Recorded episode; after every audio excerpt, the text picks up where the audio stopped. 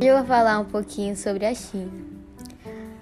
A civilização chinesa ela foi criada às margens do Rio Amarelo, que é o principal rio para a criação do país.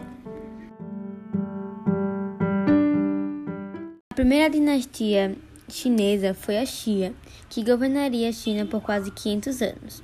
Nesse longo período que ela se tornou dinastia, eles dominaram uma área de aproximadamente 1.600 km, e eles montaram um exército equipado com armas de bronze e ergueram muralhas ao redor das cidades para impedir invasões inimigas.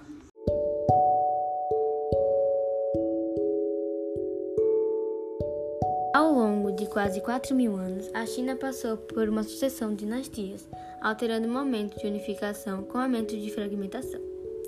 A dinastia Xia foi sucedida pela dinastia Shang, que governou o território chinês entre os séculos 17 a.C. e 11 a.C.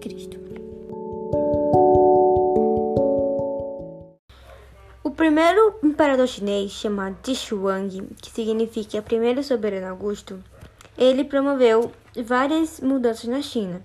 Uma delas, que é uma das mais importantes, foi centralizar a administração. E para isso acontecer, ele dividiu a China em 36 províncias e subdividiu cada uma em unidades administrativas menores, as prefeituras, que no caso eram formadas por distritos e aldeias. Em todas as províncias, Tishuang mantinha funcionários escolhidos por ele próprio. Ele também unificou o sistema de pesos e medidas, construiu estradas interligando áreas diversas do território, determinou a construção de canais para melhorar a irrigação e aumentar a produção agrícola. E ele não só fez isso. Muito preocupado em proteger o império das invasões de outros povos, determinou a construção de uma linha de fortificações nas fronteiras do norte do território. Com isso, ele começou a construir a Muralha da China, que antigamente era chamado de dragão de pedra. E uma coisa muito interessante também dos chineses foram que eles foram os primeiros povos a desenvolver um sistema próprio da escrita. Esses registros eles eram feitos em ossos de animais e em carapaças de tartarugas.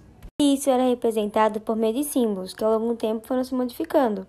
E esse tipo de escrita se chamava de ideograma.